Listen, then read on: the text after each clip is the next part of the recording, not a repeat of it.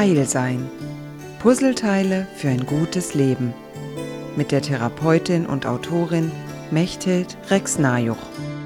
Am 21. Dezember ist Wintersonnenwende.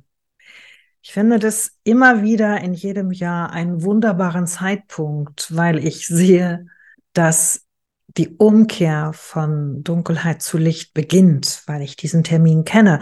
Und es fasziniert mich jedes Jahr, dass ich immer noch mit der Erwartung aufwache und morgen wird es ein kleines bisschen heller sein, ein kleines bisschen länger heller.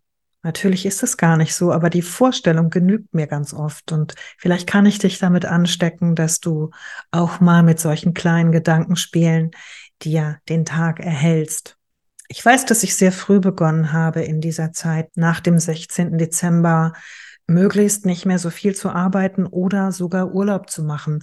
Ganz einfach, weil die Tage mit ihren wenigen Lichtstunden mir so kurz erschienen, wenn ich arbeiten ging, dass ich beschlossen habe, nee, diese wenigen Lichtstunden, die will ich haben. Da will ich draußen sein und da will ich einfach gucken, was da ist und will nicht mehr mich ablenken lassen von dem, was man so gemeinhin Leben nennt. Ja, und gleichzeitig ist das die Zeit, in der ich mir Gedanken mache, wie ich mein kommendes Jahr gestalten will und welches Motto ich mir wähle. Und dazu schaue ich auf meine Aufzeichnungen vom letzten Jahr aus den Rauhnächten. Ich schaue mir an, welches Motto ich hatte und dann schaue ich mir an, ob es mir gelungen ist, das, was mir so wichtig war, umzusetzen. Und ganz häufig stelle ich überrascht fest, ja, das hat ganz gut geklappt, manches anders als erwartet, aber eigentlich bin ich doch meinem eigenen Faden, meiner eigenen Welt und Vorstellungskraft treu geblieben.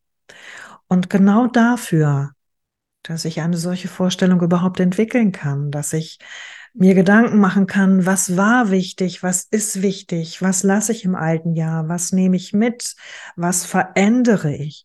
All diese Dinge gehören in diese Jahreszeit und ich wüsste keine bessere Zeit dafür.